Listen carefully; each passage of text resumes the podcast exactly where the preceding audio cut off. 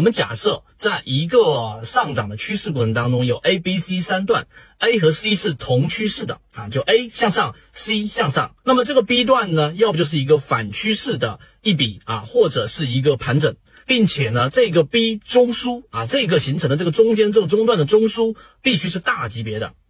它如果是跟 A、C 在同一个小级别上，那么它就会形成在同一个大趋势或者在在同一个中枢当中，这样的判断就会有问题。首先先明白这个前提条件。第二点，为什么中间这个 B 段的中枢往往会把 MACD 的柱体拉回到零轴附近？最简单的原因就是，任何个股它上涨，它必然会遇到抛压，并且它的动能就像钟摆效应一样，它达到一定高度之后，它会由于重力，也就是我们横向比较在交易过程中，由于卖盘，由于买方力量的减弱，它的阻力会越来越大，所以它会减速。在这个减速的过程当中，就是 B 段所发生的中枢，或者是 B 段所形成的这样一个反趋势，这一点明白。因此，在交易过程当中，MACD 的黄白线就会被拉回到零轴附近。第二个，就当这种情况发生的时候，怎么判断背驰？刚才我们说的 A 段和 C 段还记得吗？同向的向上的这种情况之下，你用 C 段跟 A 段比较，下面 MACD 柱体的面积，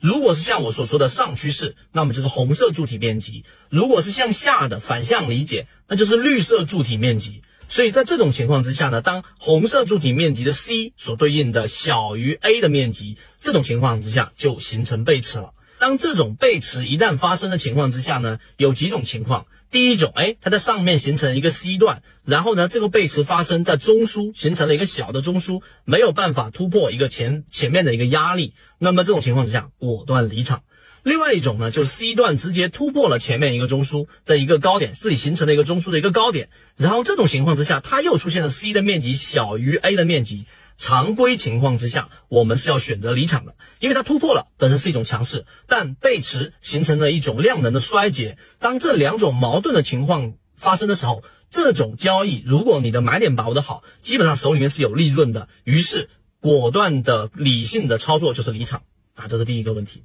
第二个问题，我非常简单的告诉给大家，就是我们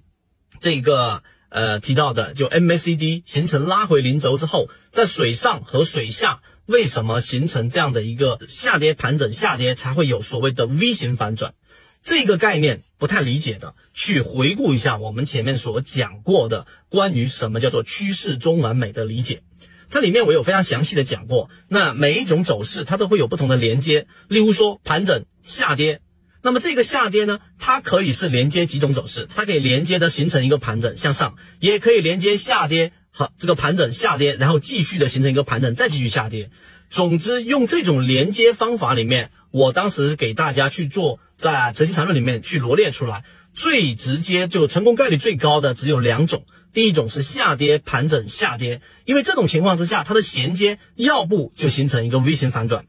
要不它在这个地方上没有形成 V 型反转，形成了一笔向上之后又一笔向下，也就形成了下跌盘整下跌又形成一个盘整，对不对？那么这个盘整呢，它后面就可以是盘整的延续，或者是盘整之后上行，或者是盘整之后向下，这三种可能性，我们都直接选择我不选，我要做的是下跌盘整下跌，在这种过程当中，只有它形成一笔。直接上去的这种 V 型反转，我才做。所以呢，刚才我说后面那三种情况，我要排除的这一种操作方法，就是一旦形成下跌盘整下跌这种走势的情况之下，它的在次级别上一旦形成一个 V 型反转，我才做。后面三种情况我都不做，这个就叫做趋势中完美。因此，趋势中完美你理解了之后，实际上呢是掌握了自己交易的主动性，因为我只做我有把握的这种情况。也就是说，当它下跌盘整下跌的时候，次级别上形成第二笔。哎，你第一笔做一个介入，第二笔向上，OK，好，那这一波向上，如果是走出了一个趋势，就是一个 V 型反转，好，你持股；